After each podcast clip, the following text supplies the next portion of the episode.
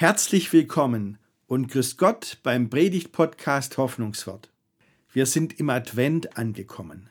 Naja, und da ist die Pandemie und so richtig Vorfreude will gar nicht erst aufkommen. Aber Gott ist ja da. Und Advent heißt aufhorchen und neue Erfahrungen mit Gott machen. Und Erfahrungen, die zur Gerechtigkeit führen, in dieser schwierigen Situation. Darum geht's in dieser Predigt. Ich wünsche Ihnen viel Freude beim Zuhören.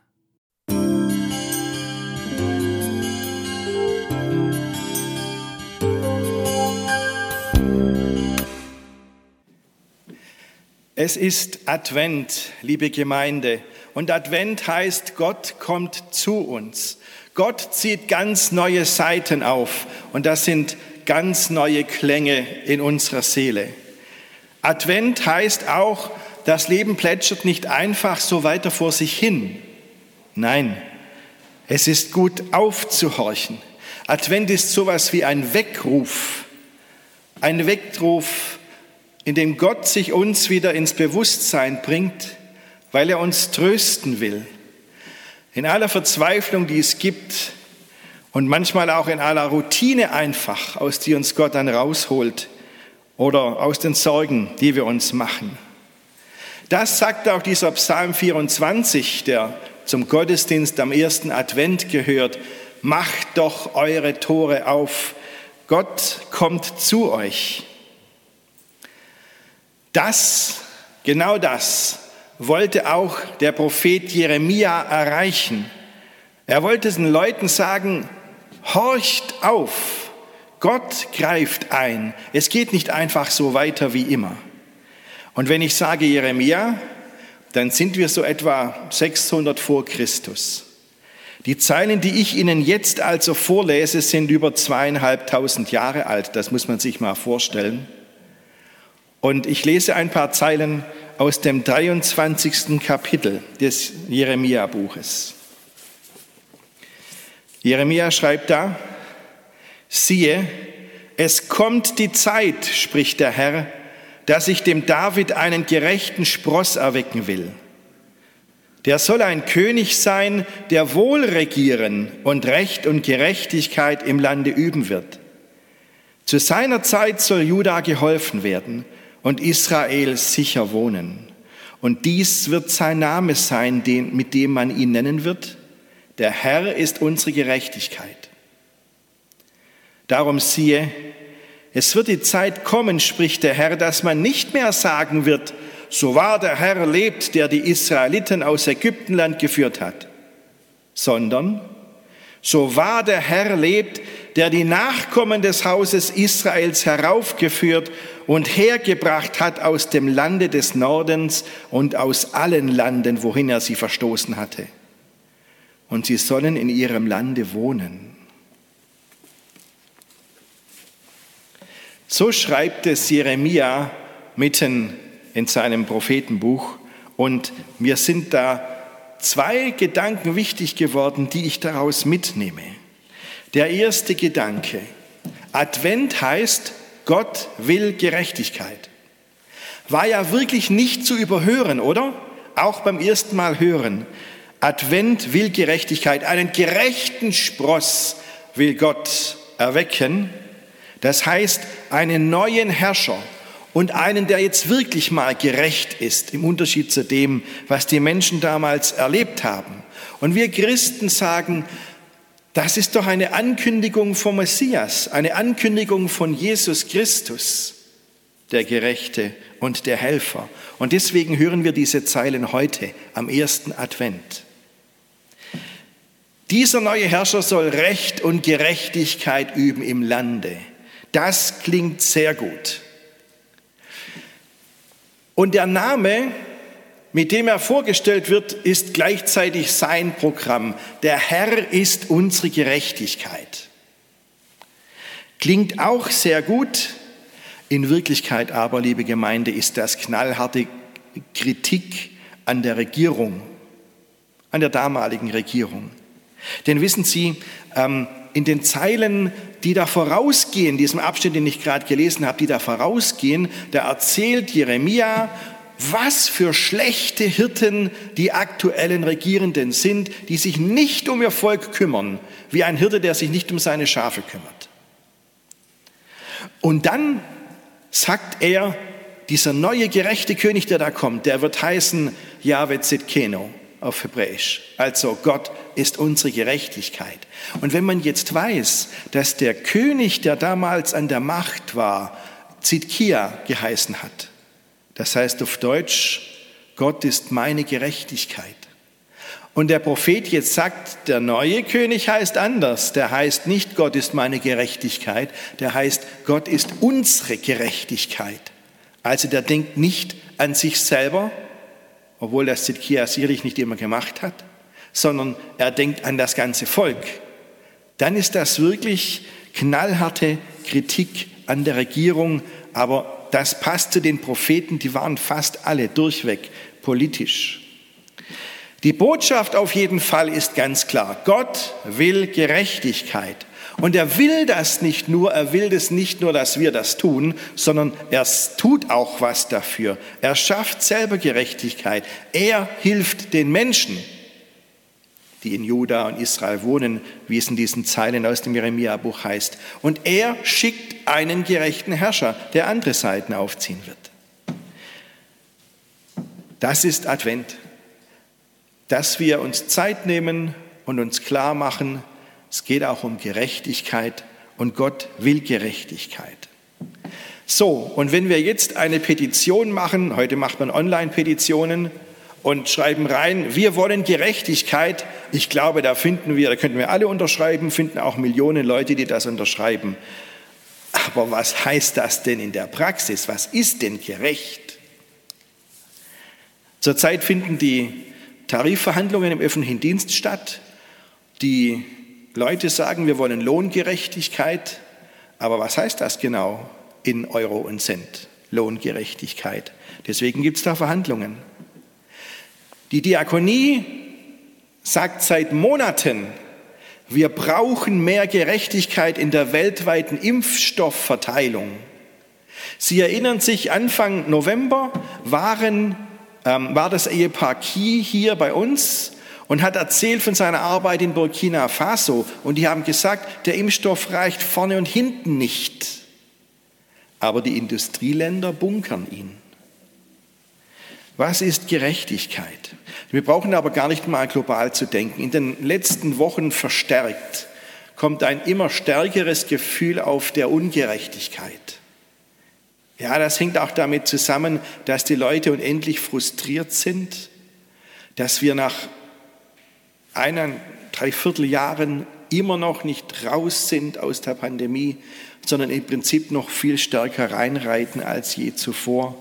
Ich habe auch ähm, vor zwei Wochen in meiner Predigt darüber geredet, das brauche ich ja nicht zu wiederholen, aber wissen Sie, das wird immer extremer.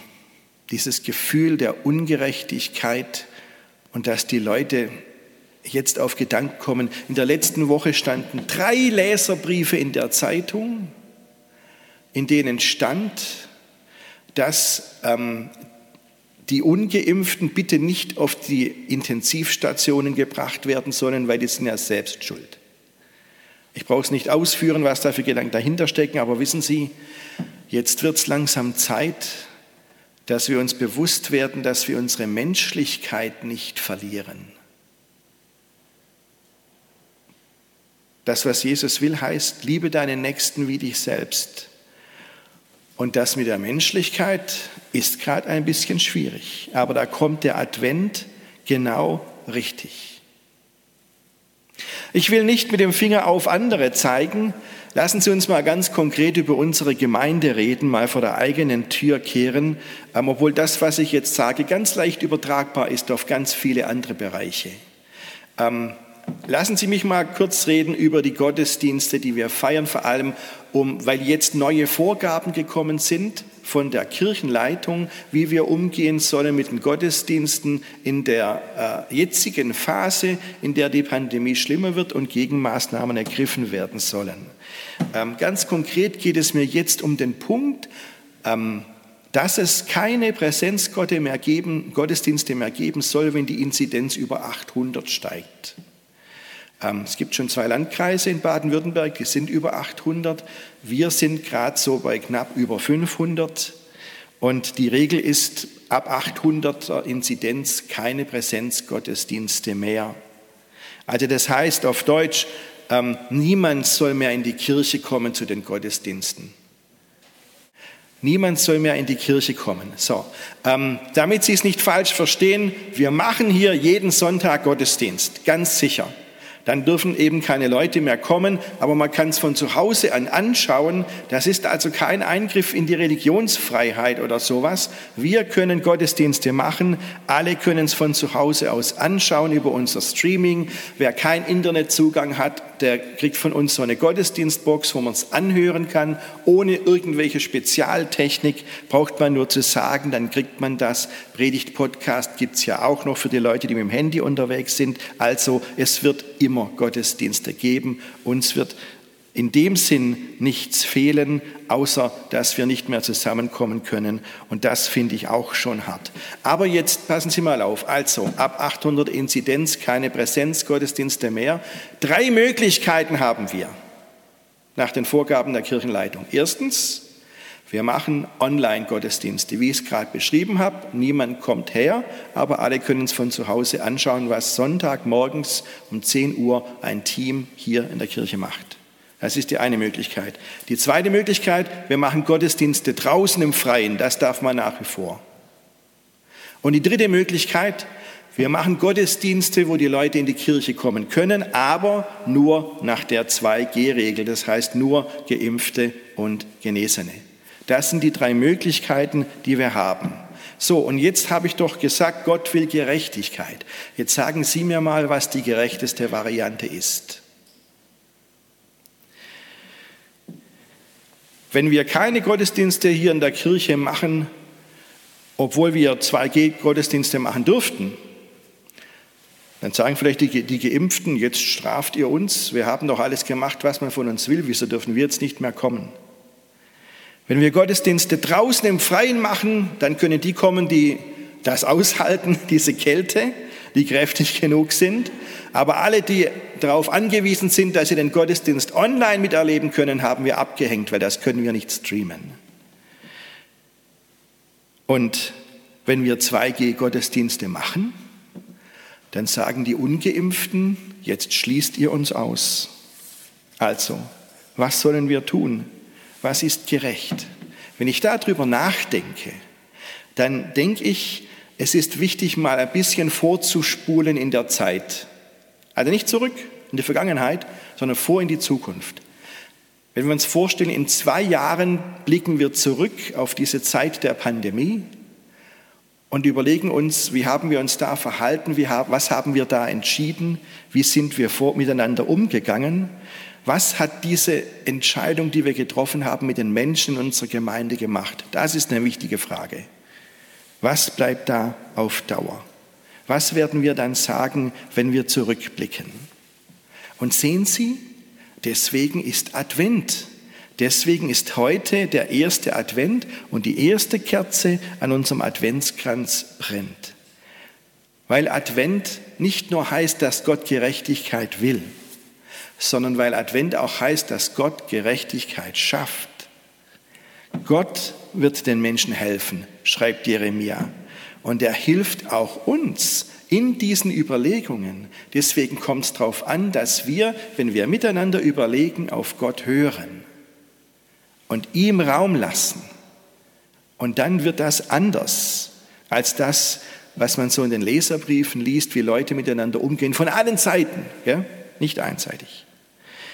Gemeinsam werden wir in ganz kleinen Schritten Wege finden, wie wir das miteinander als Gemeinde hinkriegen, dass wir gerecht miteinander umgehen und dass wir im Sinn von der Nächstenliebe miteinander umgehen. Liebe deinen Nächsten wie dich selbst. Deswegen war mir diese Sache aus den Zeilen des Jeremia wichtig. Advent heißt, Gott will Gerechtigkeit und er schafft sie auch. Darauf können wir uns verlassen. Und jetzt noch ein zweiter Gedanke, was wir diese Zeilen des Jeremia sagen.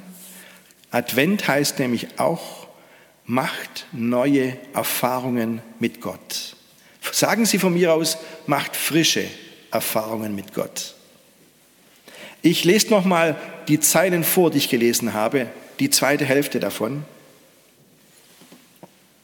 wo Jeremia schreibt, Darum siehe, es wird die Zeit kommen, spricht der Herr, dass man nicht mehr sagen wird, so wahr der Herr lebt, der die Israeliten aus Ägypten herausgeführt hat. Starker Satz, dass man das nicht mehr sagen wird sondern was soll man stattdessen dann sagen? Was wird man dann sagen? So wahr der Herr lebt, wird man sagen, der die Nachkommen des Hauses Israel herausgeführt und hergebracht hat aus dem Lande des Nordens und aus allen Landen, wohin er sie verstoßen hatte. Das wird man dann sagen. So, und das finde ich jetzt ja sehr interessant. Gell? Also die Sache mit herausgeführt aus Ägypten ist ja ganz klar, das ist die Mose-Geschichte. Das ist der Auszug aus Ägypten. Und jetzt habe ich ja vorhin gesagt, mit Jeremia sind wir so etwa 600 vor Christus. Und da war diese Sache mit Mose und Ägypten auch schon wieder 600 Jahre her. Und jetzt überlegen Sie mal, wenn wir heute, welches Jahr haben wir nochmal? 2021, wenn wir 600 Jahre zurückblicken, dann sind wir bei 1400 und ein paar zerquetschte. Und wenn wir jetzt, wenn zu uns einer sagt, Leute, vor 600 Jahren hat Gott in Hildritzhausen mit den Leuten Folgendes gemacht und ihnen auf folgende Weise geholfen, 1400 und ein paar zerquetschte, dann würden wir sagen, schön zu hören, das ist auch der Gott, der für uns da ist, aber irgendwie ist das lange her. 600 Jahre, das ist irgendwie Vergangenheit. Und jetzt denke ich, dass die Menschen, die so ein paar Jahrzehnte nach Jeremia diese Zeilen gelesen haben, die er geschrieben hat, man wird nicht mehr sagen, das Wichtige an Gott ist, dass er die Leute damals aus Ägypten rausgeführt hat, sondern man wird sagen, das Wunderbare an Gott ist, dass er uns aus der Zerstreuung zusammengeführt hat. Wenn das die Leute damals gelesen haben, weil Israel ist ja überfallen worden, angegriffen worden, Tausende von Menschen sind verschleppt worden und haben in Babylon im Exil leben müssen. Aber wenn die das gelesen haben, Gott wird alle wieder zusammenbringen nach Israel und wir werden in unserem Land wieder lohnen, wohnen. Was muss das für ein tröstlicher Gedanke gewesen sein? Dann haben die Leute sicher gedacht, diese Zeilen meinen ja uns. Das hat Jeremia geschrieben, aber das meint wirklich uns jetzt, paar Jahrzehnte später. Der hilft, Gott hilft uns jetzt. Gott holt uns zurück. So ist es ja dann auch tatsächlich gewesen. Sehen Sie? Und das war nicht nur damals so, das ist auch heute so. Advent heißt, macht euch bereit für frische Erfahrungen mit Gott. Gott hat nicht nur vor 600 Jahren geholfen und irgendwas mit den Leuten gemacht, die damals gelebt haben, sondern Gott hilft auch uns heute. Und das heißt in heutigen Worten, Gott wird uns durch diese Pandemie hindurchführen.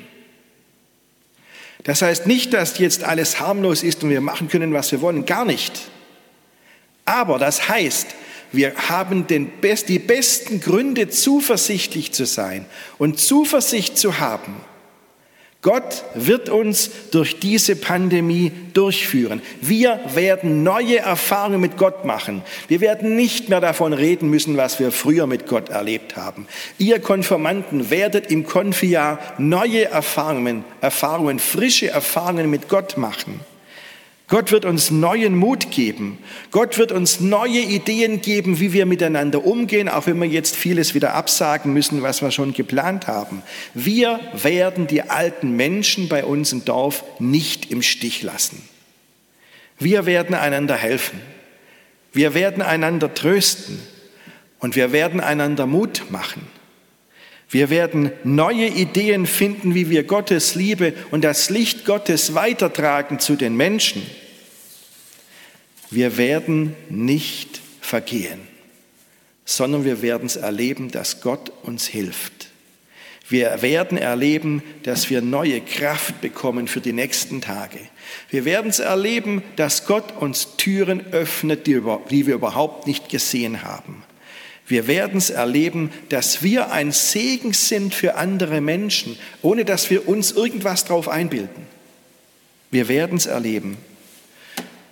Gott ist nicht ein Gott der Vergangenheit, an dem toll ist, dass er vor 600 Jahren Leuten geholfen hat. Das war damals wichtig. Sondern Gott wird uns heute durch diese Pandemie führen. Und dazu, das zu sehen und das wieder neu zu entdecken, dazu hilft der Advent.